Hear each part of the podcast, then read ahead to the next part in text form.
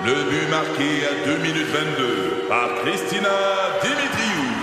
Avec l'aide de Sebastiano Brunet, Lucie Beaulieu, Tarek Malki, Jenny Agostino, Edith Chen, Emmanuel Jean-Pierre. Au hockey, comme en immobilier, pour réussir, ça prend toute une équipe. Et avec vos 5000 courtiers Remax, la force du réseau roule pour vous. Remax est heureuse de s'associer à Martin McGuire et Danny Dubé pour vous présenter le tout nouveau balado Bon Match. C'est 23. L'essentiel de Louis Lacroix pour ne rien manquer de l'actualité. Bon, évidemment, on parle beaucoup euh, dans les quotidiens de euh, cette fameuse euh, escouade contre le, le- le trafic d'armes à feu qui euh, va être créée. Euh, ça a été annoncé hier en marge de ce qui s'est passé à Rivière-des-Prairies euh, lundi soir. Donc, la Sûreté du Québec et le service de police de Montréal, SPVM, ont annoncé euh, euh, la création de cette équipe commune qui va être dédiée à la lutte contre les armes à feu. Mais là, euh, il y en a plusieurs qui disent c'est bien beau là de lutter contre les armes à feu, mais faudrait peut-être s'attaquer aux gangs de rue parce que les armes à feu tirent pas toutes seules. Il y a des gens qui les ont dans les mains. Alors, il faudrait peut-être s'attaquer euh, aux tireurs aussi. Et donc, la ministre de la Sécurité publique, hier, Geneviève Guilbeault, euh, était en compagnie de la mairesse de Montréal, euh, Madame Plante, à qui on a parlé hier matin. Puis elle nous disait que, bon, euh, il y a peut-être... tu sais, elle faisait référence à ce qui s'est passé il y a quelques années quand on a éliminé les escouades de lutte contre les gangs de rue à Montréal. Ça a permis de sauver de l'argent, mais est-ce que c'était une bonne idée? Est-ce qu'il faudrait pas revenir en arrière? En tout cas, hier, ce qu'on a décidé d'annoncer, c'était la mise en commun d'effectifs entre la Sûreté du Québec et le SPVM pour justement créer cette unité, mais on ne sait pas combien d'effectifs encore vont se joindre à cette nouvelle équipe. On indique que les détails euh, de la collaboration vont venir euh, au cours des, prochains jours, ultérieurement. Et pour l'instant, là, il y a une collaboration, dit-on, mais à moyen terme, il y aura une équipe permanente. Ben, c'est bien beau, c'est parfait, mais on aimerait ça savoir combien de gens et qui va être là-dedans et de quelle façon on va travailler? Pour l'instant, au SPVM, on dit c'est parfait. Si la SQ nous donne davantage de ressources, parce que ça va dégager des ressources chez nous, on va pouvoir les envoyer sur le terrain. On va poser les questions un peu plus tard euh, euh, au euh, chef de police du SPVM, M. Caron, qui va être avec nous un peu plus tard. Alors, c'est, il y a plein d'interrogations justement dans cette décision qui a été prise hier d'ajouter cette unité. À part ça, ben euh, bien sûr, on parle de la COVID-19, euh, l'éternel COVID-19. Depuis euh, donc quelques jours, on voit qu'il y a une montée du nombre de cas de la COVID-19 qui est préoccupante aux yeux de François Legault, qui incidemment est revenu aux affaires hier. Ça faisait trois semaines qu'on l'avait pas vu, M. Legault, à part l'annonce qu'il avait faite euh, avec euh, Justin Trudeau sur l'aéronautique. Là, il était, euh, il était en vacances. Alors là, il est revenu hier, puis il a évoqué l'ajout de nouvelles mesures comme passeport, comme le passeport vaccinal pour prévenir une quatrième vague de pandémie, mais on ne sait pas encore quelles seront ces mesures-là, à partir de quand elles vont s'appliquer. Ce qu'on sait, c'est qu'il devrait y avoir des détails sur l'utilisation du passeport qui devrait arriver quelque part euh, la semaine prochaine, lorsque M. euh, Dubé également, qui lui est en vacances depuis deux semaines, va revenir. Alors, on aura peut-être euh, une grande conférence de presse, comme euh, ce à quoi on avait été habitué au cours des, euh, des derniers mois. Le Québec, hier, a enregistré 184 nouveaux cas de COVID-19. Ça porte la moyenne quotidienne à 160, donc c'est en constante euh, hausse, lentement mais sûrement. Et c'est 60 de hausse là, depuis, euh, je pense, une semaine. Et jusqu'à présent, euh, la montée des cas ne s'est pas traduite par une montée des hospitalisations. Alors ça, c'est la bonne nouvelle. Il n'y a pas plus d'hospitalisation, pas de décès non plus supplémentaires. Ça semble indiquer en tout cas que la vaccination Alors là, il faudrait resserrer euh, l'étau euh, des consignes sanitaires, peut-être, pour essayer de- d'endiguer tout ça. Et un des endroits en ce moment où il y a le plus de cas de COVID-19, on le mentionnait euh, hier et avant-hier, c'est à Trois-Rivières, dans le centre-ville, entre autres. Et la santé publique a donc décidé de déployer des mesures particulières pour essayer de ralentir la COVID-19 dans le centre-ville de Trois-Rivières. Entre autres choses, ce qu'on peut lire sur le site de Radio-Canada ce matin, c'est que la clinique de vaccination mobile, euh, l'autocar Kruger, euh, s'est installée sur la rue des Forges, en plein cœur du centre-ville, pour convaincre les gens de se faire vacciner, essayer de protéger davantage la population. Une équipe d'intervenants psychosociaux est aussi à pied d'œuvre là-bas pour sensibiliser les gens qui n'ont pas encore été vaccinés à se protéger contre la COVID-19. Et euh, donc, il y a d'autres euh, restaurateurs également qui s'en remettent maintenant au passeport vaccinal pour éviter la fermeture de leur établissement. Ils demandent, ils disent, mais là, là, parce qu'il y a trois établissements qui ont décidé par eux-mêmes de fermer leurs portes en disant, on va protéger nos clients, puis on va protéger nos employés. Et donc, on a décidé de fermer pendant quelques jours, faire du nettoyage, tout ça, parce qu'il y avait eu des éclosions. Ben, il y a d'autres restaurateurs euh, à Trois-Rivières qui disent, ben, ce sera peut-être le temps, là, d'y aller avec le passeport vaccinal. Alors, est-ce que hum, pourrait se servir de la ville de Trois-Rivières pour faire, je sais pas, moi, une espèce de, de test sur l'utilisation du passeport vaccinal? On verra. Sur 175 cas actifs 154 sont en Mauricie actuellement, dont 108 à Trois-Rivières. Alors, c'est dire à quel point, justement, le, le, taux de cas actifs est élevé. On parle de 75 cas par 100 000 habitants. Et si on regardait les données euh, spécifiques, là, on se rendrait compte qu'à Trois-Rivières, en ce moment, ils sont, ils sont en zone jaune si on regarde le, taux de transmission. Mais on conserve les mesures de zone verte, mais en temps normal, ils devraient être en zone jaune. Alors, c'est dire à quel point là-bas, là, ça frappe euh, assez fort. Et euh, on donnait des statistiques euh, la semaine dernière dans le devoir sur le taux de vaccination dans certaines écoles qui étaient fréquentées par, entre autres, la communauté juive ultra-orthodoxe. Et on se rendait compte que les taux de vaccination étaient très bas. Or, on a lancé une vaste mobilisation pour essayer de vacciner le plus de gens possible dans cette communauté-là. C'est ce qu'on lit ce matin en une du devoir. Les opérations de vaccination contre la COVID-19 se multiplient dans la communauté juive ultra-orthodoxe de Montréal. Une cinquantaine euh, de jeunes euh, ont reçu une première dose de vaccin. Ça s'est passé mardi dans un camp de vacances de Sainte-Agathe-des-Monts où ils séjournent durant l'été. Bref, on fait des efforts. Là, il y a même une clinique euh, qui a été installée dans une synagogue de Montréal mercredi pour essayer justement de protéger davantage cette communauté-là et par le fait même faire en sorte de, maintenir euh, euh, la pandémie au plus bas dans certains quartiers de, Montréal. Et il y a, un sondage, euh, j'en terminé avec euh, la COVID-19, avec ce sondage qui est paru ce matin dans le journal de Globe and Mail. C'est un sondage Nanos Research qui démontre que une vaste majorité des Canadiens sont d'accord pour dire si vous n'êtes pas vacciné, restez donc chez vous. Alors, le sondage posait la question suivante. Alors, est-ce que vous supportez ou supportez un peu ou êtes-vous opposé au fait que les gens, euh, qu'on interdise aux gens qui ne sont pas vaccinés l'accès à certains rassemblements publics? comme des, euh, des sports par exemple ou encore euh, des restaurants ou des des, des établissements euh, clos, là, si on veut. Et donc, il y a euh, c'est 60, c'est 59% des gens qui disent oui, nous autres, on supporterait ça. De dire aux gens qui sont pas vaccinés, restez chez vous. Puis euh, il y a 19% des gens qui diraient on est plutôt d'accord. Donc c'est 78% des gens qui sont plutôt d'accord ou d'accord avec le fait de dire si vous n'êtes pas vacciné, restez donc à la maison. Il y a 15% des gens seulement qui s'y opposent euh, euh, formellement et un autre 5% qui disent ouais, peut-être qu'on serait un petit peu contre. Alors il reste que c'est c'est très élevé comme statistique. Les Canadiens disent restez à la maison si vous n'êtes pas vacciné. Bon, euh, une, j'allais dire une épidémie n'attend pas l'autre, mais celle-là, elle est quand même assez tragique également. La santé publique de Montréal qui a lancé un appel hier à la vigilance parce qu'il y a une éclosion de légionellose dans l'est de l'île de Montréal.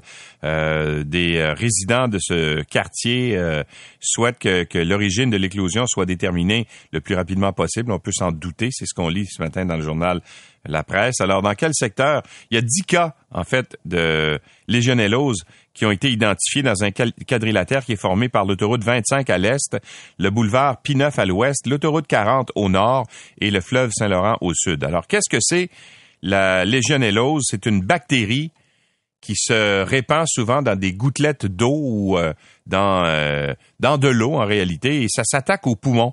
Et c'est très grave. Il y a eu deux décès qui sont survenus, euh, qui ont été identifiés justement à la légionellose. Euh, un décès qui s'est produit en juin, un autre au mois de juillet. Et l'âge moyen des cas de légionellose, c'est 71 ans. Alors, ça frappe surtout des personnes qui sont euh, assez âgées. Et là, on, veut essayer de déterminer la source de ça. Et ça vient d'où? Ben, ça peut provenir de plusieurs endroits. ça pourrait provenir, par exemple, des tours de refroidissement dans différents édifices parce que les grands édifices là se servent de d'eau pour euh, euh, pour la climatisation, pour refroidir justement les les édifices. Alors euh, donc ça pourrait provenir de là, mais ça pourrait aussi provenir de de, de chauffe-eau qui sont pas assez élevés. Donc, on demande d'élever ou de, maintenir la température dans vos chauffe-eau autour de 60 degrés pour essayer de tuer justement cette bactérie. Mais ça peut venir d'ailleurs. Ça peut venir, entre autres, de, je sais pas moi, des spas, entre autres. Ça pourrait être euh, dans ça, ou en fait dans les endroits, une, une douche euh, ou, partout où il y a une masse d'eau finalement qui pourrait être contaminée avec ça, ça pourrait se répandre dans l'air et donc respirer justement cette bactérie-là. Alors il faut être très vigilant. On va essayer de faire le tour un peu plus tard. Souvenez-vous, à Québec, là, en 2012, il y avait eu 183 euh, personnes qui avaient été infectées par cette euh, bactérie. Il y avait eu 13 décès. Alors c'est très sérieux. la légionellose, là, c'est à ne pas prendre à la légère. Ça a été identifié pour la première fois, cette bactérie, en 1976.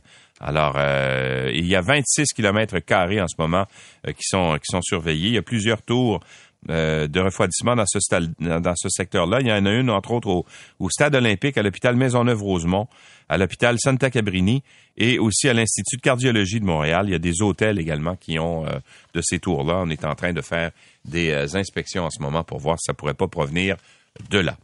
Bon, parlons de politique municipale un peu. Vous savez qu'il va y avoir euh, une élection euh, cet automne et à Montréal, on est en train de constituer les équipes. Or, à trois mois des élections municipales, ben, la mairesse Valérie Plante euh, va miser sur Normand Marinacci pour pour briguer, n'est-ce pas, la mairie de l'île Bizarre, Sainte-Geneviève, sous la bannière de Projet Montréal. Or, ce qu'on apprend dans le journal de Montréal, c'est que M. Marinacci euh, est, visé par une enquête en déontologie de la commission municipale euh, du Québec. il se serait interposé pour empêcher le congédiement du coordonnateur de sécurité publique de son arrondissement, Vincent Harvey. Il y avait eu une enquête de, des ressources humaines de la ville de Montréal qui en était venue à la conclusion que M. Harvey volait du temps et qu'il utilisait son véhicule de fonction de matière abusive. Alors, euh, donc, il y a eu des, des audiences de la commission et il y a des témoins qui ont expliqué que M. Marinacci a effectué sa propre enquête et qu'il a convaincu les fonctionnaires de maintenir l'employé en poste. Alors, le tribunal n'a toujours pas rendu son jugement dans cette affaire, mais pour l'instant, Valérie Plante a défendu le processus de sélection. Elle dit, euh, en fait, c'est un membre de son équipe, euh, Julien Acosta, qui dit euh, les candidats et les candidates sont nommés selon un processus d'investiture rigoureux qui est entériné par vote des membres. Alors, euh, donc, il fait pas l'unanimité, euh, ce, monsieur. Et pendant ce temps, l'adversaire de, de, de, Valérie Plante, qu'on apprend également dans le Journal de Montréal, de Nicodère, vous vous souvenez, l'épisode, c'était au mois de mai, là, il avait été vu avec son téléphone cellulaire dans les mains. Puis là, il y avait une photo qui avait circulé, puis les gens ont dit, ben là, il a son téléphone euh, dans les mains, puis M. Coder a dit, non, non, non, c'est parce qu'il est tombé à terre, puis les ramassé. Tu sais, c'était cousu de fil blanc, cette histoire-là. Là. Ben, sachez que M. Coder a reçu euh, a écopé d'un ticket, n'est-ce pas, d'un billet d'infraction pour euh, cellulaire au volant, qui est souvent euh, accompagné d'une facture de 300 dollars autour. Là. Alors, et selon l'attaché de presse de Denis Coderre, il a payé le billet, donc il n'a pas contesté, il a payé le ticket en question. Alors, il s'est donc, il a, si tu payes une infraction, c'est comme admettre que tu as commis la faute, tu sais. Sinon, tu contestes si tu dis que tu l'as pas fait.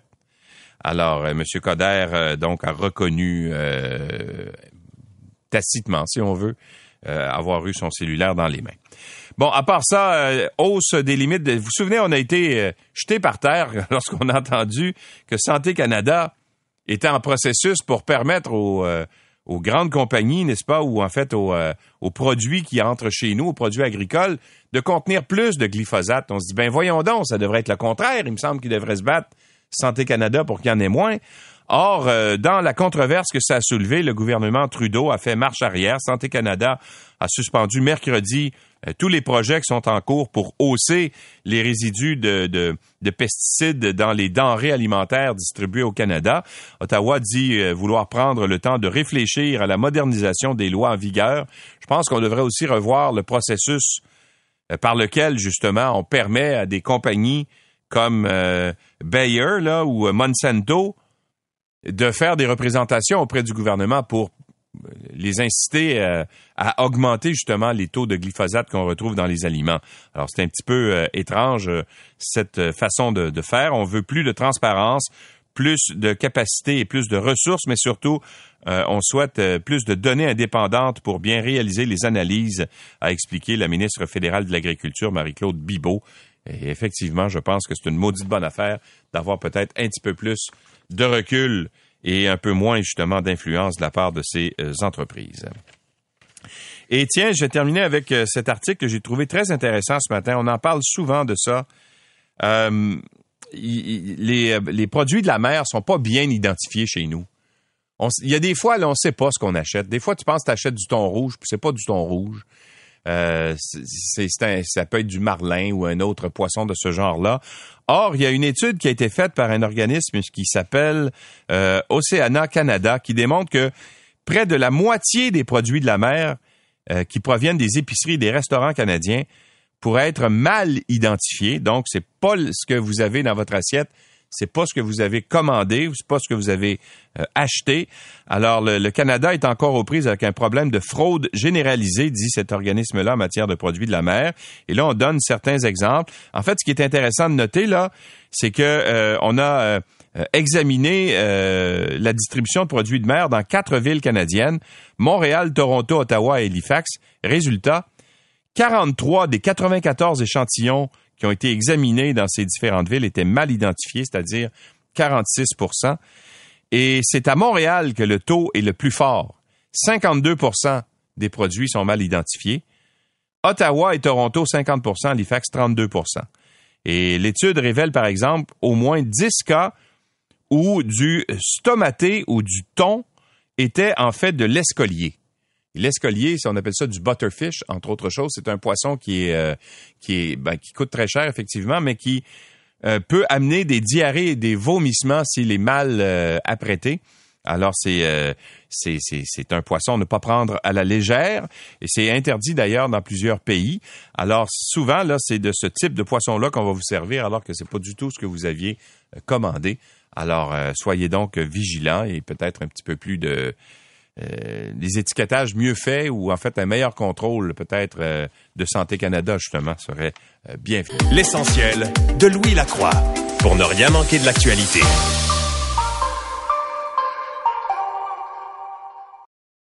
Ici Patrick Marcelet. Dans la deuxième saison de mon balado Relève-toi, je reçois des personnalités d'ici qui ont su se relever après de difficiles épreuves. Écoutez dès maintenant l'épisode avec Geneviève Rioux. Il y a tellement eu plus d'hommes qui m'ont tendu la main après ça que d'hommes qui m'ont fait mal. Je veux pas laisser les hommes qui blessent gagner. C'est pas supposé d'arriver une fois, encore moins deux fois. Qui garantit que ça arrivera pas une troisième fois? Relève-toi, disponible dans la section balado du site web de votre station Cogeco Média. Présenté par le regroupement des centres de prévention du suicide du Québec. Ensemble, tissons l'espoir. L'essentiel de Louis Lacroix, puisqu'il faut se lever même l'été pour ne rien manquer de l'actualité.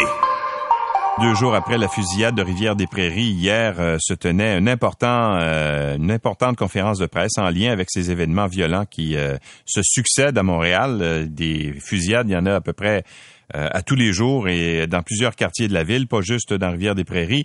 Euh, la ministre de la Sécurité publique, Geneviève Guilbeault, a annoncé la mise sur pied d'une équipe intégrée qui euh, sera coordonnée par la Sûreté du Québec pour lutter contre le trafic d'armes à feu et contre la violence liée aux armes à feu. Sur le terrain, comment est-ce que ça va se déployer et est-ce qu'on va avoir, en fait, quels effectifs seront accordés justement à cette unité-là? Sylvain Caron est directeur général du service de police de la ville de Montréal. Bonjour, Monsieur Caron.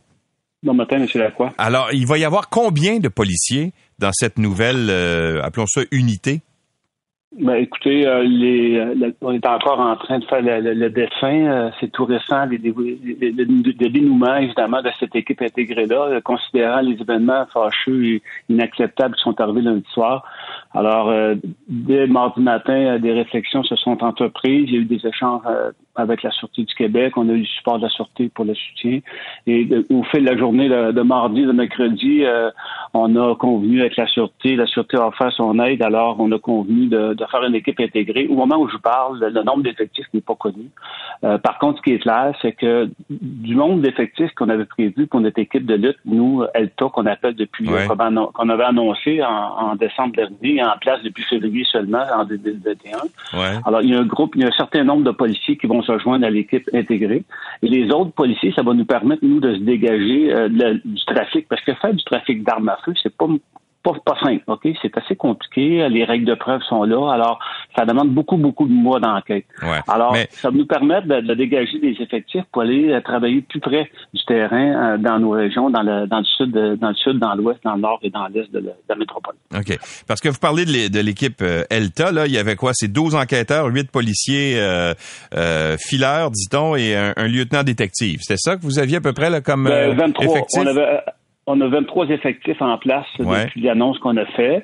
L'objectif était de les amener à 40 au total. Euh, d'ici la fin de l'année avec l'ajout, euh, l'aide du gouvernement qu'on a reçu de Mme euh, Guilbeault en juin lors de l'annonce qu'on a fait à la mi-juin. Alors là, on va réajuster nos affaires évidemment pour s'adapter à la situation. Alors ce qu'on fait évidemment, compte tenu de la situation qui perdure, il faut prendre des actions. On reste pas à, à, en statutaire on dit bon, on va attendre. Non, là c'est assez. Évidemment, il n'y a pas eu de victime innocente, on ne souhaiterait pas qu'il y ait une autre victime. Bon, moi j'ai entendu des critiques à cet égard-là. Euh, de gens qui disent, entre autres choses, des gens qui m'ont écrit d'ailleurs, des, anciens policiers, des gens qui travaillaient euh, au SPVM également, qui me disent, c'est bien beau, mais euh, de lutter contre le trafic des armes, mais ce qu'on me, ce qu'on me disait, c'est si tu mets une arme là, là, elle tirera pas sur personne, ça prend quelqu'un en arrière pour tirer sur sur les gens. Et, donc, ils, ils vous reprochent, les anciens enquêteurs du SPVM, qui disent ben écoutez, pourquoi est-ce qu'on a aboli la fameuse escouade euh, de gang contre les gangs de rue? Là, il y avait il y avait il y avait une quarantaine d'enquêteurs là-dedans là qui étaient répartis un peu partout sur les quatre territoires dont vous avez parlé tout à l'heure. Pourquoi est-ce qu'on a aboli ça alors que là c'est bien beau de dire on contrôle les armes à feu mais les gens qui tiennent les armes à feu, faudrait aussi essayer de contrôler ça. Il faut pas oublier que les armes à feu, c'est un outil. Alors, c'est un outil qui est utilisé par des groupes criminalisés, des gangs criminalisés. Alors, on s'attaque aux groupes de toutes les formes de criminalité, alors que ce soit en stupéfiant ou en fraude ou en exploitation sexuelle. Alors, on s'attaque à ces gens-là. À toutes les semaines, M. Lacroix, on saisit des armes à feu dans les différents dossiers qu'on travaille.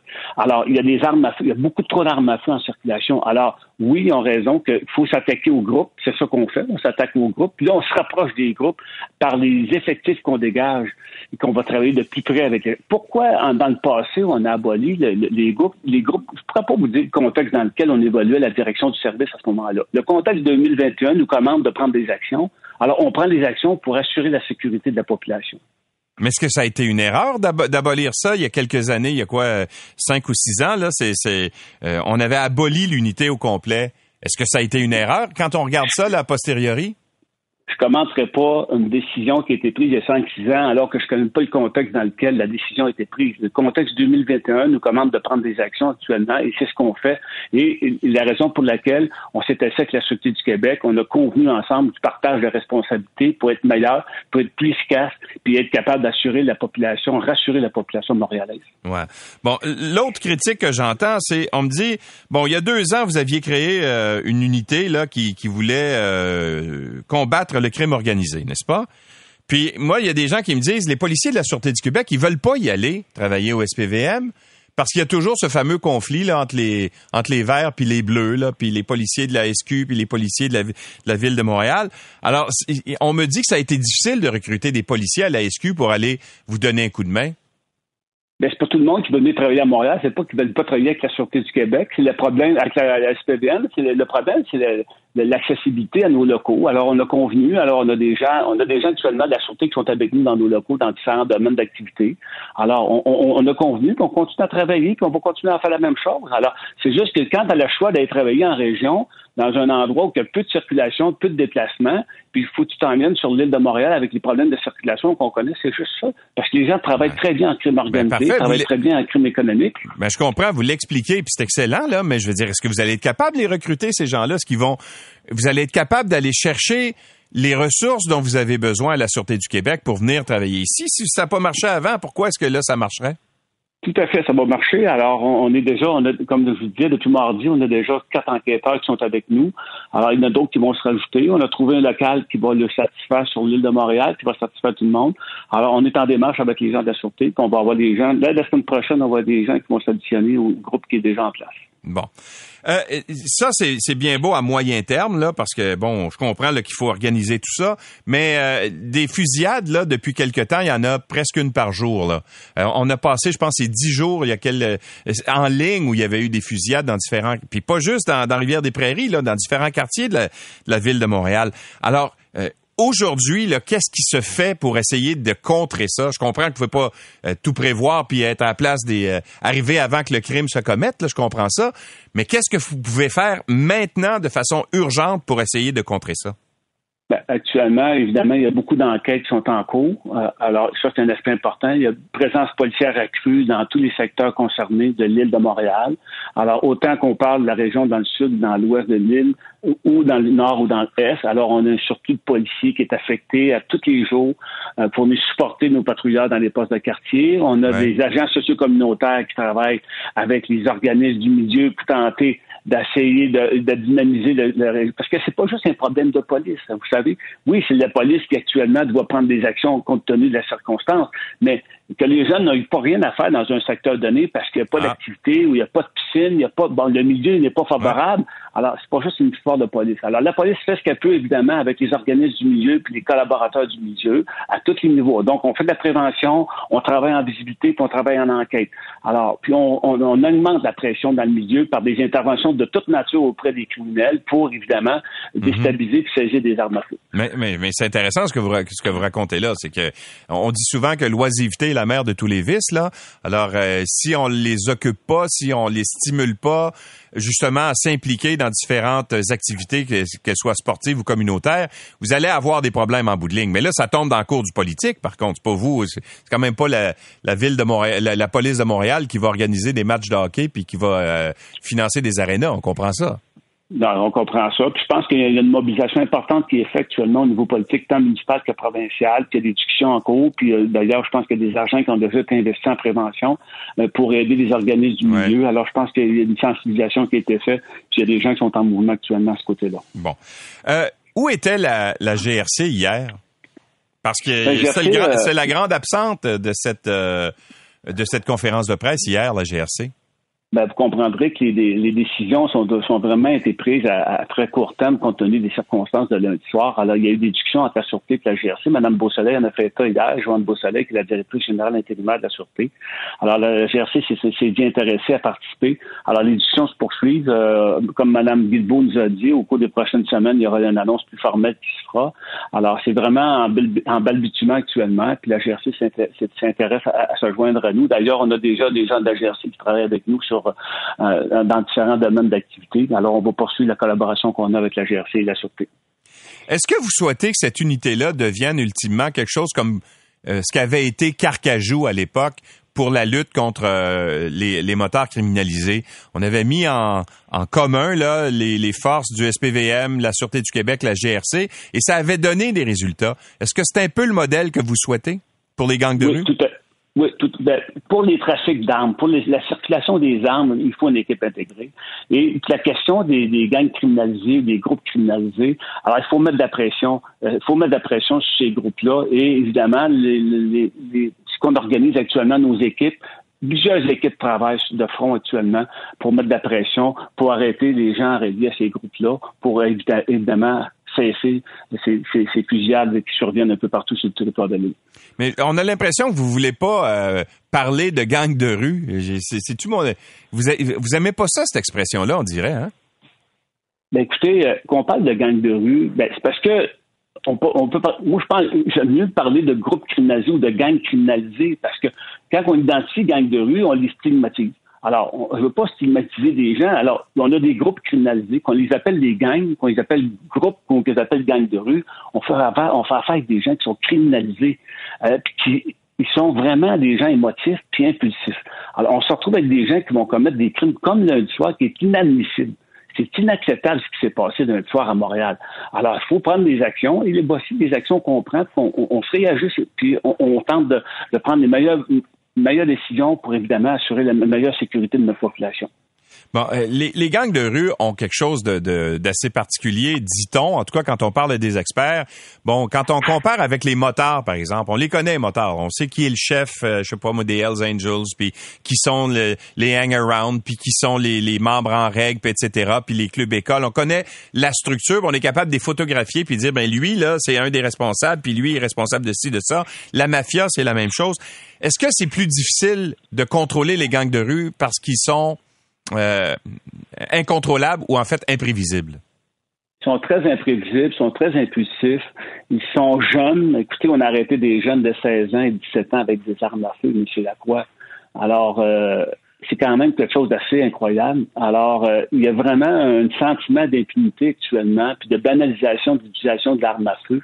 Et ça, ça n'a pas de bon sens. Puis c'est pas un phénomène montréalais uniquement, malheureusement. Euh, les gens d'Ottawa le vivent, les gens de Toronto le, le, vivent. Alors, c'est un phénomène sociétal. Mais il reste que c'est inadmissible qu'on ait des jeunes de 16 ans, 17 ans qui ont des armes à feu en leur possession et qu'ils utilisent à, mal les siens, évidemment. Un arme à feu, c'est pas fait pour tirer du monde. Ça peut être pratiqué dans un chantier, ça peut être pratiqué dans un chantier. Mais là, écoutez, ça n'a plus de bon sens. C'est vraiment, ça n'a plus de bon sens. Alors, on a pris les actions nécessaires pour, évidemment, aller encore plus loin, peut être meilleur, peut être plus efficace pour mettre de la pression sur ces, groupes, hmm. là Bon, depuis les, le décès des trois personnes euh, lundi, sur les médias sociaux, c'est il y a une espèce de d'enchaînement en fait de messages haineux euh, où on crie vengeance. Euh, est-ce que vous vous attendez à court terme, au cours des, des prochains jours, qu'il y ait une vengeance qui soit qui, qui, qui, qui s'opère et qu'on veuille venger le décès de ces gens-là? Alors, évidemment, on crée une réplique et euh, on fait tout le travail nécessaire. Puis on met tout le temps les énergies requises pour éviter qu'il y ait une réplique quelconque. Alors, nos, enquêteurs, avec les policiers patrouilleurs et tous les gens qui sont concernés, travaillent très fort actuellement pour éviter qu'il arrive une réplique. Est-ce que vous faites des veilles sur les réseaux sociaux? Est-ce qu'il y a des policiers qui sont affectés justement à voir euh, si euh, y a des menaces qui se font dans ce sens-là pour essayer de voir venir les coups, est-ce que vous avez des, des, policiers qui sont sur les médias sociaux pour voir ça? tout à fait. On a des gens, ça c'est ce qu'on appelle le soutien en enquête. Alors, on a des gens qui travaillent avec les réseaux sociaux, sur les réseaux sociaux. Puis la Sûreté du Québec va venir nous donner un coup de main, évidemment, pour renforcer cette présence-là sur les réseaux sociaux de par le soutien qu'ils vont nous offrir depuis mardi. Et ça va euh, être connu quand les détails de tout ça finalement, euh, Monsieur Caron? Ben, on aimerait, on aimerait dans les plus brefs délais, Monsieur Lacroix. Je pense pas que ça aille avant ben ben euh, début septembre. Dès que ça sera disponible, euh, on fera le nécessaire pour convoquer les médias pour vous informer de la, mouture de cette nouvelle équipe intégrée. Donc pas avant le mois de septembre, c'est ce que je comprends. Ben, les actions, les gens travaillent, ils vont sur le terrain, ça va se faire, mais la finalité, la composition, le nombre exact, alors, il y a des gens qui vont travailler. J'ai déjà des gens, moi, au service de police de Montréal, qui travaillent dans le groupe ELTA. Mmh. Euh, les, gens de la Sûreté se joignent à nous euh, cette semaine, la semaine prochaine. Alors, on va avoir déjà des gens sur le terrain. Mais la finalité, la composition, le nombre de gens de la GRC, du SPBM, puis la finalité au complet, je crois que ça va aller à la fin août, début septembre. Je pense pas que ça aille avant ça. Merci beaucoup, M. Caron, d'avoir été avec nous. Merci, M. Lacroix. Bonne journée. Au revoir. Sylvain Caron est le directeur général du service de police de la Ville de Montréal. On a mis en place une structure qui ne sera pas opérationnel. En fait, on a des gens qui travaillent sur le terrain, comme il vient de le dire, mais la structure ne sera connue qu'au début du mois de septembre. L'essentiel de Louis Lacroix, puisqu'il faut se lever même l'été pour ne rien manquer de l'actualité. La santé publique de Montréal a lancé un appel à la vigilance après qu'une éclosion de légionellose a causé deux décès. Ça s'est passé dans l'est de Montréal depuis le début de l'été. Dix cas qui ont été répertoriés dans un quadrilatère qui est formé de l'autoroute 25 à l'est, du boulevard Pineuf à l'ouest, de l'autoroute 40 au nord, le fleuve au sud, donc euh, un périmètre d'à peu près 26 km carrés. Une situation qui est préoccupante, mais pas exceptionnelle parce que chaque année, euh, il y a euh, des cas de, de légionellose, mais cette fois-ci, il semble qu'il y en ait davantage. Alors, chaque éclosion n'est pas sans rappeler celle qui était liée, bien sûr, à des tours de refroidissement dans la ville de Québec en 2012. Ça avait fait 14 euh, décès. Christian L. Jacob est président de l'Association des microbiologistes du Québec. Bonjour, Monsieur Jacob. Bonjour. Alors, qu'est-ce que c'est la, la légionellose, première des choses?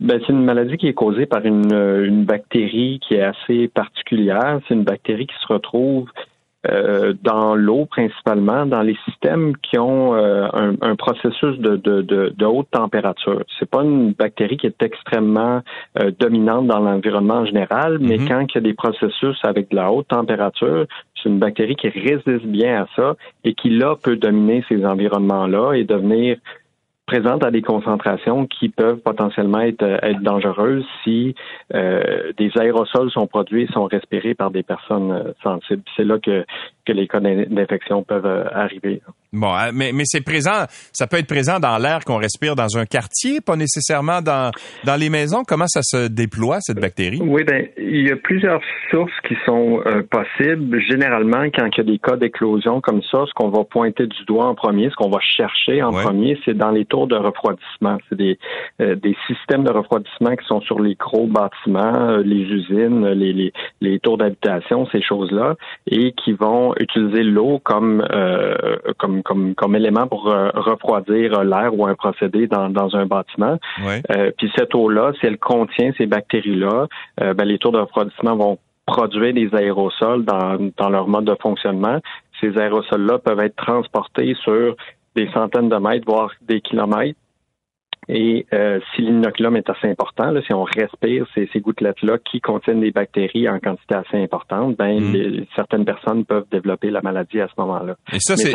on peut retrouver ça dans des spas, des douches, des brunisateurs, des fontaines d'eau, tout ce qui produit des, des. Des gouttelettes d'eau, ouais. Exact. OK. Mais, mais ça, c'est quand vous parlez des tours de refroidissement, quand il y a eu la grosse éclosion à Québec, c'est ça qui avait, qui avait été euh, la cause, hein, qui avait été ciblé comme cause, n'est-ce pas, à l'époque? Exactement, oui, c'est ça. Puis à l'époque, euh, on était un petit peu dans le néant, dans le sens que la santé publique avait pas vraiment d'outils pour, pour bien travailler ce genre de problématique-là. On savait pas combien il y avait de tours au Québec, on savait pas où elles étaient, qui en était propriétaire.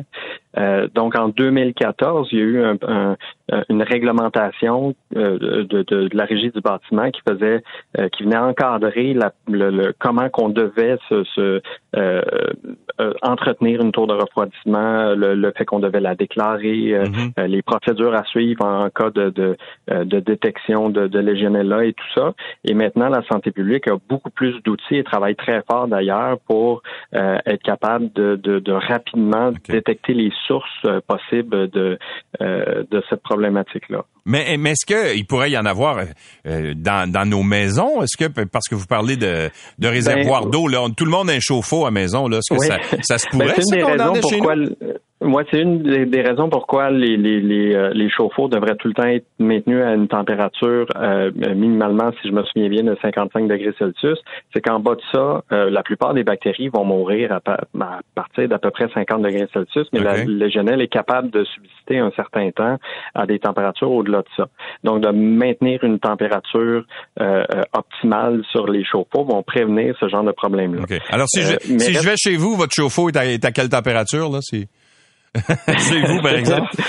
c'est une, une, bonne question, mais il est certainement au-delà de 55 degrés Celsius. C'est à peu près la, la, le maximum de température qu'on peut tolérer euh, mhm. quand on touche à l'eau chaude. Là. Si vous n'êtes pas capable de tolérer plus que quelques secondes la température maximale de votre chauffe-eau, probablement que vous êtes autour des bonnes températures. OK.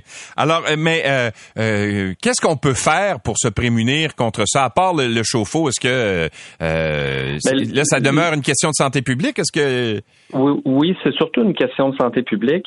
Nous, à la maison, on n'est pas nécessairement euh, très, très à risque de développer ces infections-là. Reste qu'il y a des infections sporadiques qui arrivent un peu n'importe où dans, euh, dans l'espace public. Puis des fois, on trouve pas nécessairement la source. Euh, il peut en avoir, c'est beaucoup dans l'eau, il peut en avoir dans le sol selon les espèces aussi. Mais comme je vous dis, c'est surtout les, les codes qui sont reliés au, au, taux de refroidissement ou euh, aux, endroits publics qui sont euh, qui sont partagés par plein de monde qui vont être sous haute surveillance. Là, l'appel à la vigilance fait beaucoup appel aussi aux, aux médecins euh, parce qu'en cas de COVID, c'est assez compliqué de, de faire de départager des cas de légionellose et de COVID. C'est une grosse pneumonie qui cause. OK, fait qu'il peut avoir des symptômes Ouais, ouais, c'est ça. Oui, puis c'est les mêmes types de personnes qui sont touchées. C'est les personnes âgées. Ben beaucoup, beaucoup les hommes dans ce cas-là, euh, des personnes euh, euh, qui ont des problèmes immunitaires, euh, des prédispositions, des fumeurs. Euh, fait que c'est le même type de population qui sont touchées. Fait que c'est important que les médecins portent attention à Mhm. ça et euh, quand ils vont poser leur diagnostic, se posent la question vraiment est-ce que je devrais pas tester pour dépister la légionnelle, même si ça me semble être un cas euh, qui pourrait être dû à la COVID. Fait qu'il y a beaucoup de ça. Fait que euh, pour la population en général, en gros, c'est si on a des symptômes qui s'apparentent à la COVID ou à la légionelle, on s'entend, ben de, de, de, de- d'aller se faire dépister pour euh, pour euh, pour s'assurer d'être prise en charge. Là, parce que c'est une maladie qui a aussi un taux de mortalité assez important, là, autour de de 10 à 15 selon selon selon les types de population puis selon les cas. Alors, la prudence est de mise. Merci, Monsieur Jacob, d'avoir été avec nous. Merci, au revoir. Au revoir, Christian Jacob est président de l'Association des microbiologistes du Québec. L'essentiel de Louis Lacroix. Puisqu'il faut se lever même l'été pour ne rien manquer de l'actualité. Les Jeux de Tokyo ont été euh, forts en émotion pour la plongeuse québécoise Jennifer Abel. Elle est euh, revenue de, Tokyo avec une belle médaille d'argent au cou euh, au, euh, au, euh, 3 mètres synchronisé aux Jeux olympiques de Tokyo. Mais une semaine plus tard, elle a dû se contenter de la huitième place à la finale du tremplin de, de 3 mètres. Euh, mais euh, il y avait quand même de l'émotion qui l'attendait. Son chum, David Lemieux l'a euh, demandé en mariage lorsqu'elle est arrivée à l'aéroport. Jennifer Abel est là. Bonjour, euh, Madame Abel. Bonjour. Alors, félicitations pour la, la- le futur mariage. Merci beaucoup, c'est gentil. comment, comment vous avez... euh, euh, euh, quel est votre sentiment? Parce que je disais, une belle médaille d'argent, on était tous fiers de, de vous. Vous arrivez huitième par la suite au tremplin de 3 mètres. C'est c'est quoi votre sentiment ce matin euh, par rapport à votre performance? Euh, il y a vraiment plusieurs sentiments, mais je pense que je suis une fille quand même qui est capable de voir les choses assez rapidement. C'est vraiment quelque chose que j'ai travaillé depuis euh, 2016, en fait. Ouais.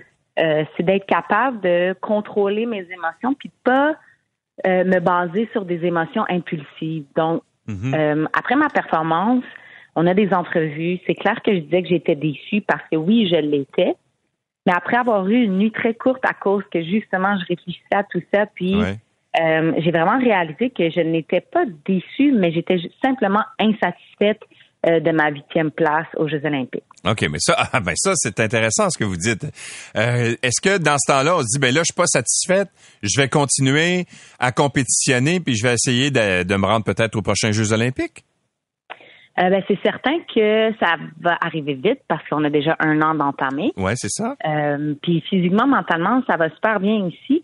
Mais je pense qu'encore là, de ne pas prendre des décisions impulsives, c'est exactement pour ça que je suis revenue à la maison. C'est Ouais. le temps de prendre soin de moi. euh, parce que c'est beaucoup d'émotions, tout ça. Donc, c'est important que j'apprenne à vraiment me ressourcer, être chez moi, être entourée des gens que j'aime. Puis après ça, par la suite, je vais pouvoir prendre euh, une décision. Mhm.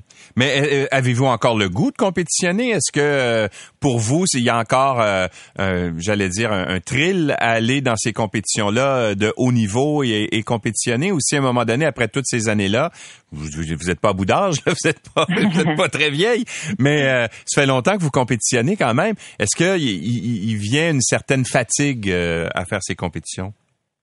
Mais c'est certain que c'est épuisant. Euh, je me souviens, à mes premiers jeux, j'avais 16 ans, donc euh, le- les sentiments que j'ai aujourd'hui comparativement à euh, 2008 Ouais. sont très différentes. Euh, c'est épuisant tout ça, s'en remettre aussi, même malgré le fait qu'ils sont positifs ou négatifs, s'en remettre aussi, ça prend un peu plus de temps. Donc, c'est vraiment pour ça que c'est important de prendre soin de soi. Puis, je pense pas qu'un athlète euh, peut perdre ce- cette petite flamme-là compétitive. Euh, je pense que tout athlète, on reste quand même des athlètes euh, jusqu'à la fin de nos vies. Donc, c'est certain qu'avoir vécu les Jeux, d'avoir été dans la bulle olympique, d'avoir été dans le village, c'est, tout ça, c'est excitant. Mais euh, encore une fois, je- ce que je vais dire, c'est que c'est, bien pour moi de, de revenir à la maison, d'être entouré avec les gens que j'aime, puis Ouais. d'analyser tout ça euh, à tête et esprit reposé. Euh, parlez-moi de l'expérience, parce que, bon, vous avez fait vos premiers Jeux olympiques, je pense, en 2008. Euh, donc, vous avez quelques Olympiques euh, derrière la cravate ou derrière le maillot de bain. quel est, si vous comparez l'expérience de Tokyo, évidemment, là, c'est complètement, en pleine pandémie, là, c'est quelque chose de complètement différent. Est-ce que vous revenez déçu de l'expérience par rapport à ça? Pas par rapport à vos, euh, vos performances à vous, mais l'expérience des Jeux olympiques. Est-ce que c'est quelque chose d'un peu décevant pour vous? Aucunement. Euh, la partie qui était la plus décevante pour moi, c'est vraiment quand ils ont euh, cancellé les spectateurs outre-mer. Oui. ma famille était avait toutes déjà leur hôtel de réservé, leur ah, billet d'acheter et tout. donc, pour moi, c'est, ça a été la partie qui a été la plus décevante excluant le report d'un an. Oui. Euh, mais une fois que j'étais sur place, j'avais tellement de support de ma famille. J'étais au téléphone quasi 20 heures sur, 20, euh, sur 24 avec euh, mon fiancé. Puis, il était là à n'importe quel moment pour moi, ma famille aussi. Donc, j'ai pas senti que c'était vraiment différent qu'une compétition à la normale. Ah oui, OK. Mais est-ce que le fait que ça a été reporté d'un an, ça, ça a pu euh, euh, changer quelque chose sur vos performances, en ce sens que, à un moment donné, on se prépare, j'imagine, il y a une espèce de montée là, dans l'entraînement qui vous amène vers les Olympiques. Puis là, euh, finalement, on décide de reporter ça d'un an. Il doit y avoir une certaine période de découragement. Est-ce que, est-ce que ça a pu changer quelque chose? C'est certain que ça a changé beaucoup de choses. non seulement on s'était fait mettre en isolation pendant trois mois, mm-hmm. chose que dans ma vie, je n'avais jamais vécu trois mois sans aller m'entraîner. Euh, sans plonger dans une piscine. Sans plonger, exactement. Moi, j'ai commencé à l'âge de 4 ans, donc c'était vraiment quelque chose qui ne m'était jamais arrivé. Euh, puis par la suite des choses, c'était bien beau s'entraîner, mais on n'avait pas de compétition non plus. Euh, donc s'entraîner, toujours pousser, pousser, pousser pour être prête, mais sans avoir euh, des résultats de performance. Euh, ça aussi, c'est un petit peu décourageant. Puis ça, ça, a probablement affecté plusieurs plusieurs athlètes, en fait. Mm-hmm. Dont moi, parce que je suis une athlète qui excelle beaucoup euh, au niveau compétitif.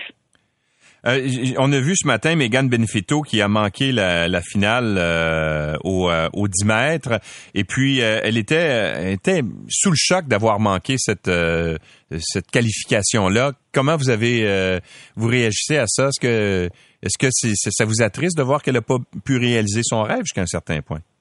Ben c'est certain que ça m'attriste. Je, je lui ai pas parlé encore euh, parce que je, euh, bon avec tout le décalage horaire, je lui ai écrit ce matin. Euh, puis c'est certain connaissant Megan, c'est vraiment pas comme ça qu'elle elle désirait terminer ses Jeux olympiques.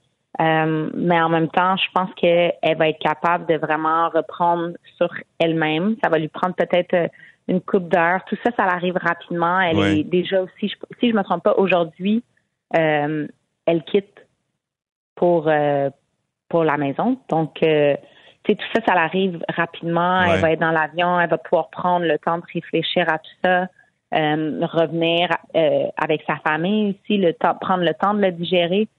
Donc, c'est pour moi d'avoir vécu un peu un deuil en 2016. Mm-hmm. c'est certain que c'est quelque chose qui est pas facile, mais d'un côté, moi, j'échangerai jamais mes quatrièmes places pour rien au monde parce que euh, sans cet apprentissage-là, je ne serais pas la femme que je suis aujourd'hui. Oui, mais ça, c'est un beau message, euh, ce que vous dites là. En tout cas, je ne sais pas si vous allez continuer, mais nous autres, on est bien fiers de vous. Alors, on aimerait bien ça que vous continuiez. Merci, c'est gentil. Et vous saluerez votre euh, votre fiancé. Vous saviez pas du tout, du tout là que quand vous êtes arrivé à l'aéroport qu'il allait faire la grande demande? Non, aucunement. Puis même quand que je l'ai vu, je pensais même pas que c'était ça qu'il allait faire. Ah oui, hein? Ah ben, en tout cas, moi j'ai trouvé ça très, euh, j'ai trouvé ça très joli comme euh, comme comme moment. Puis j'ai surtout aimé quand vous avez pris. Est-ce que c'est la fille de votre euh, conjoint qui était là? Puis vous l'avez intégré à vous trois, à, vous deux? Vous étiez les trois ensemble. J'ai trouvé ça très touchant. J'ai trouvé que c'était c'était vraiment très vraiment très, fait naturel. Liliana, elle fait partie de notre. Ben, en fait, elle est la fille de David, mais je la considère comme ma propre fille. Donc, c'est sûr que c'était important pour moi qu'elle qu'elle fasse partie du moment aussi. Wow, ben c'était bien beau. Puis on est bien fiers de vous. Puis euh, continuez votre réflexion, mais on aimerait bien ça que vous continuiez. Merci, c'est gentil. Au revoir, Jennifer Abel et plongeuse olympique. L'essentiel de Louis Lacroix pour ne rien manquer de l'actualité.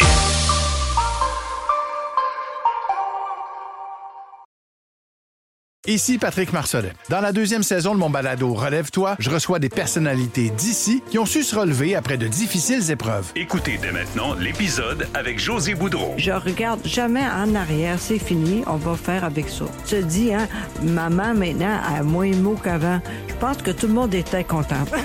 Relève-toi, disponible dans la section balado du site web de votre station Cogeco Média. Présenté par le regroupement des centres de prévention du suicide du Québec. Ensemble, tissons l'espoir. L'essentiel de Louis Lacroix, puisqu'il faut se lever même l'été pour ne rien manquer de l'actualité. Bon, on a annoncé, euh, en fait, hier, tout le monde était content. On a dit, bon, ben, Hockey Québec annonce que c'est le retour à la normale dans ses activités, c'est-à-dire qu'il va y avoir des, euh, des sports euh, plus normaux, des matchs plus normaux, avec des contacts physiques, des mises en échec, etc.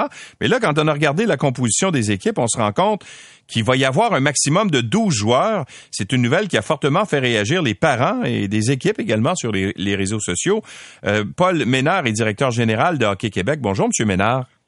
Oui, bonjour. Alors, c'est un retour à la normale, mais c'est pas tout à fait normal, hein? En fait, euh, vous avez raison. Euh, ben, dans un sens, c'est un retour à la, normale par rapport que si on compare ce qu'on avait avant au niveau de la phase 5 de notre plan, on avait déposé un plan en six phases.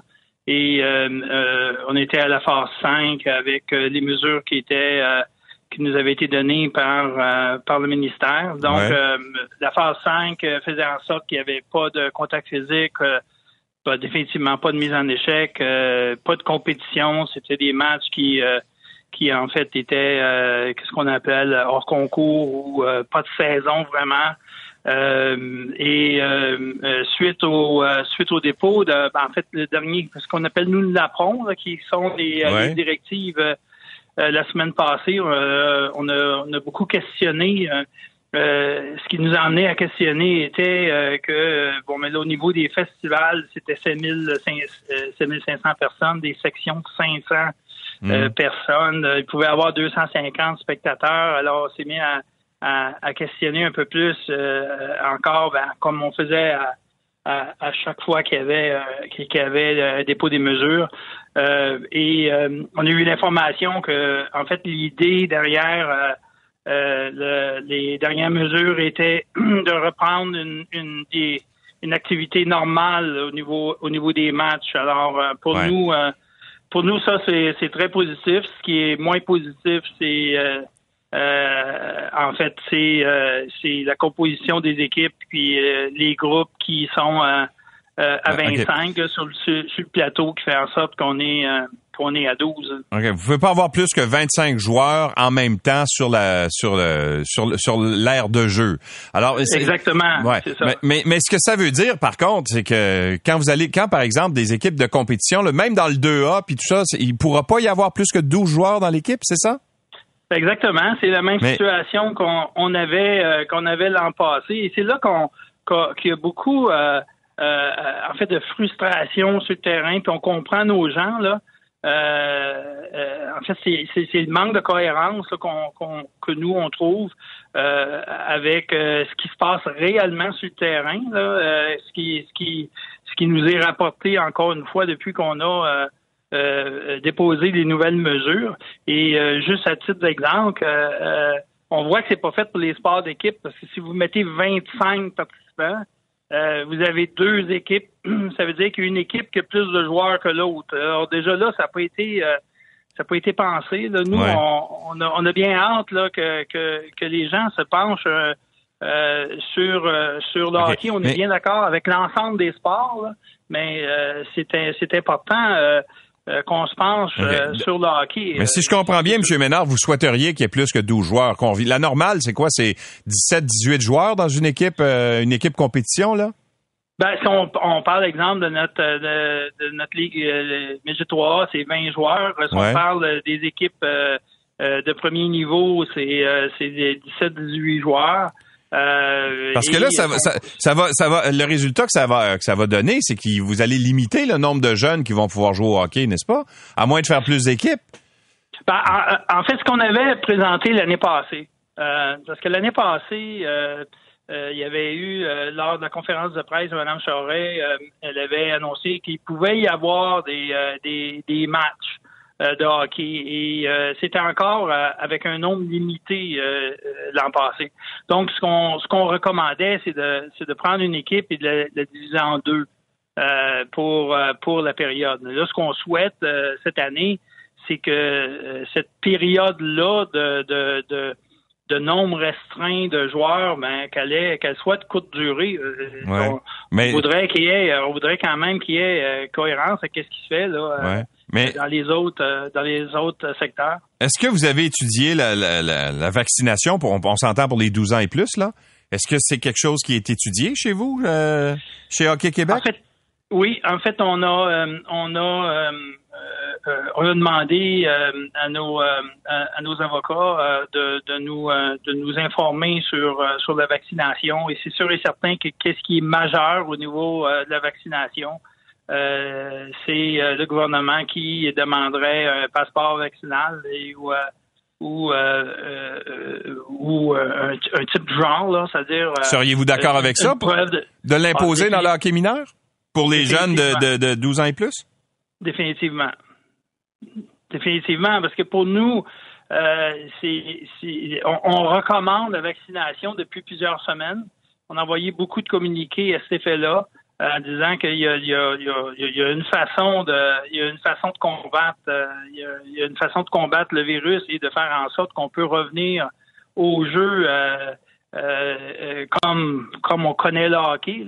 Et c'est par la vaccination. Et définitivement que que, que, que, que c'est important pour nous. Vous savez, le hockey a été, a été durement touché. Hein? Euh, si vous prenez les, ben, les sports, en général, là, oui.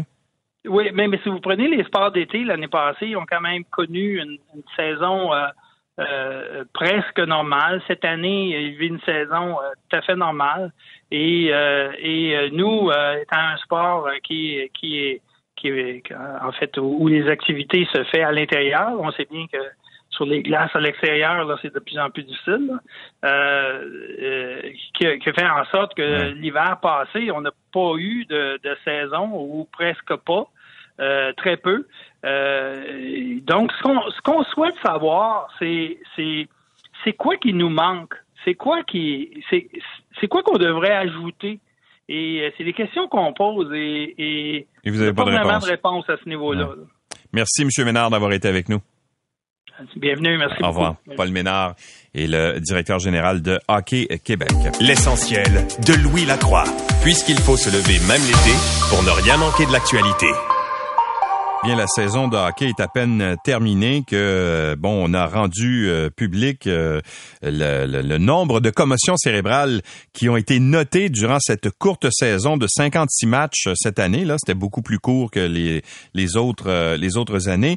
Et la Ligue nationale rapporte 81 commotions cérébrales cette année. C'est beaucoup. On a tous en tête, euh, notamment euh, la commotion cérébrale qu'a subi Jake Evans, mais surtout John Tavares euh, contre le Canadien en début de, de série, où vraiment ça avait été extrêmement troublant de voir Tavares euh, complètement dans les euh, dans les vapes, dans les pommes. C'était même très très très inquiétant. Alors, ce qu'il faut s'inquiéter de ce nombre élevé de commotions cérébrales, j'ai l'impression qu'on essaie toujours d'essayer de les contrer, mais il y en a de plus en plus. Le docteur Dave Ellenberg est euh, neuropsychologue, il est spécialiste des commotions cérébrales et professeur à l'université de Montréal. Bonjour, docteur Ellenberg.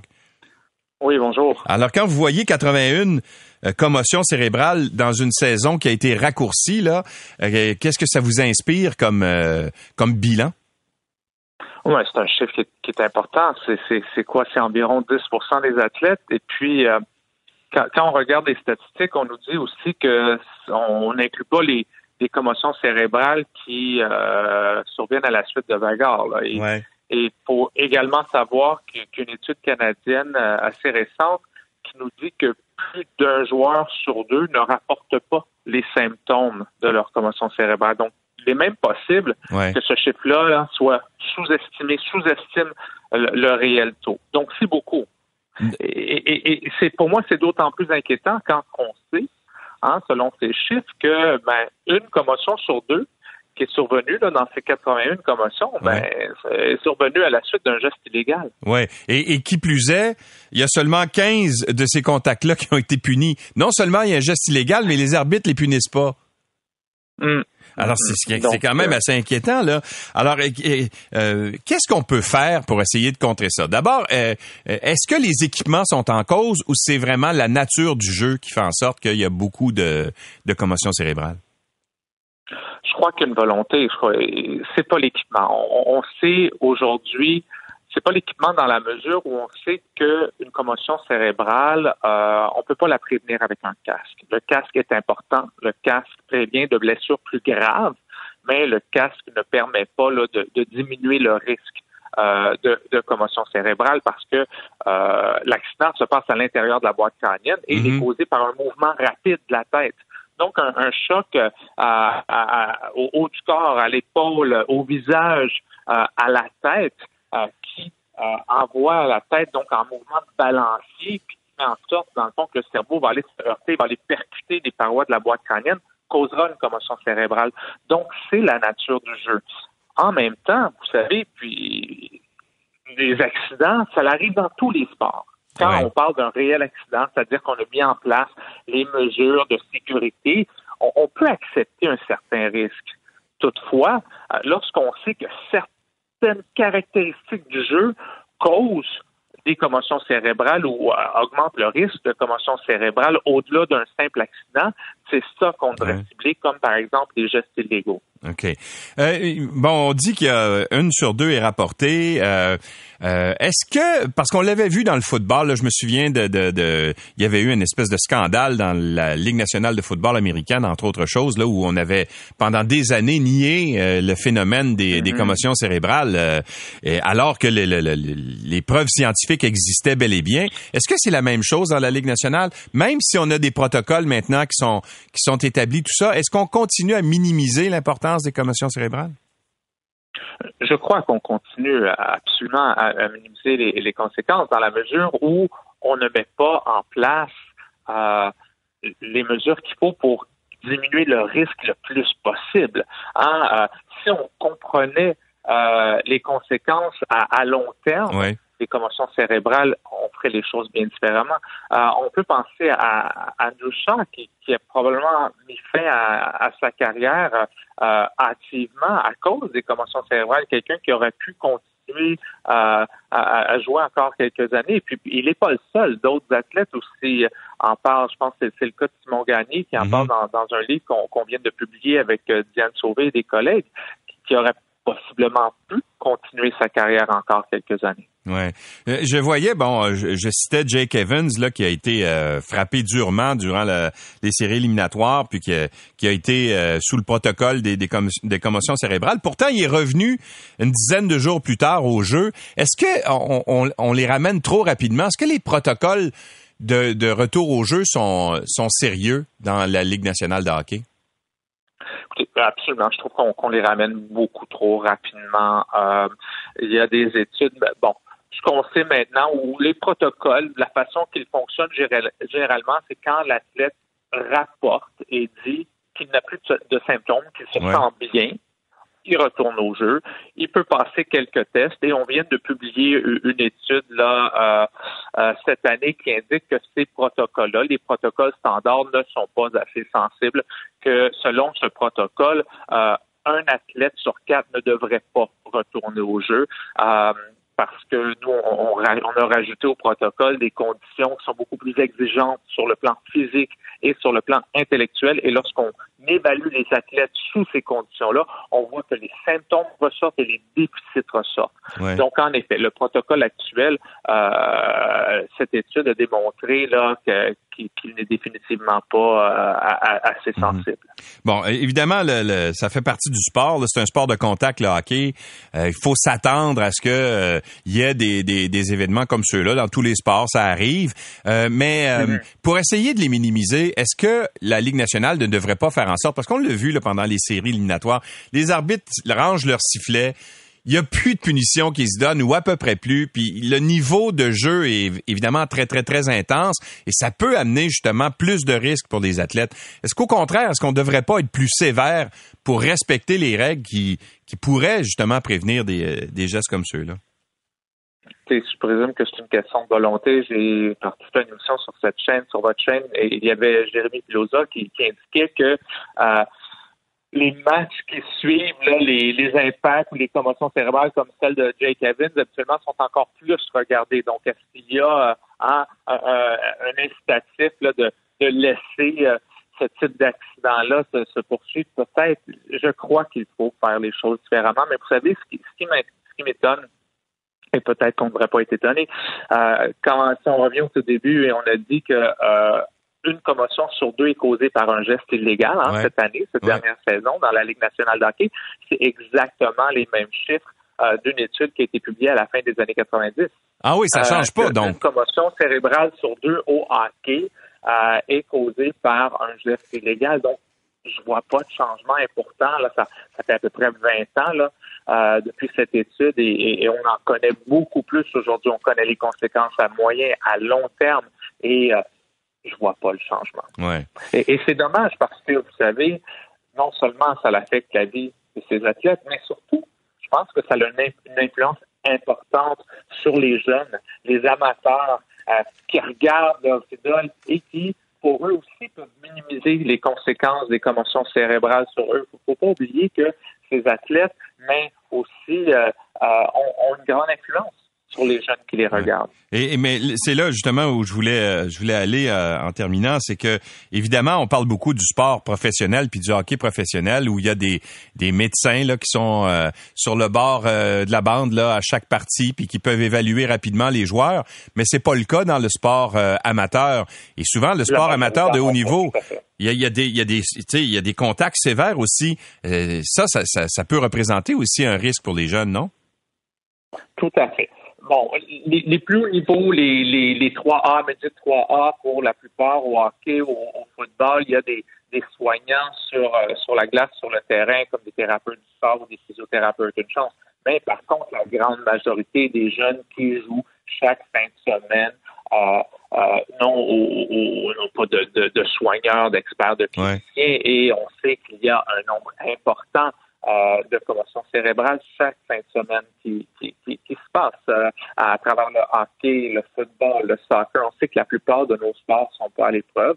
Comme on dit, euh, comme on l'a dit précédemment, un, certain taux de commotion cérébrale est acceptable si on met tout en place et surtout si on prend en, charge les athlètes. On sait que mhm. si une commotion cérébrale elle est bien prise en charge, que l'athlète est retiré du jeu, qu'on fait un retour progressif au sport, à l'école, et qui retourne seulement lorsqu'il est prêt. Des fois, c'est peut-être trois semaines, quatre semaines, six semaines après la blessure.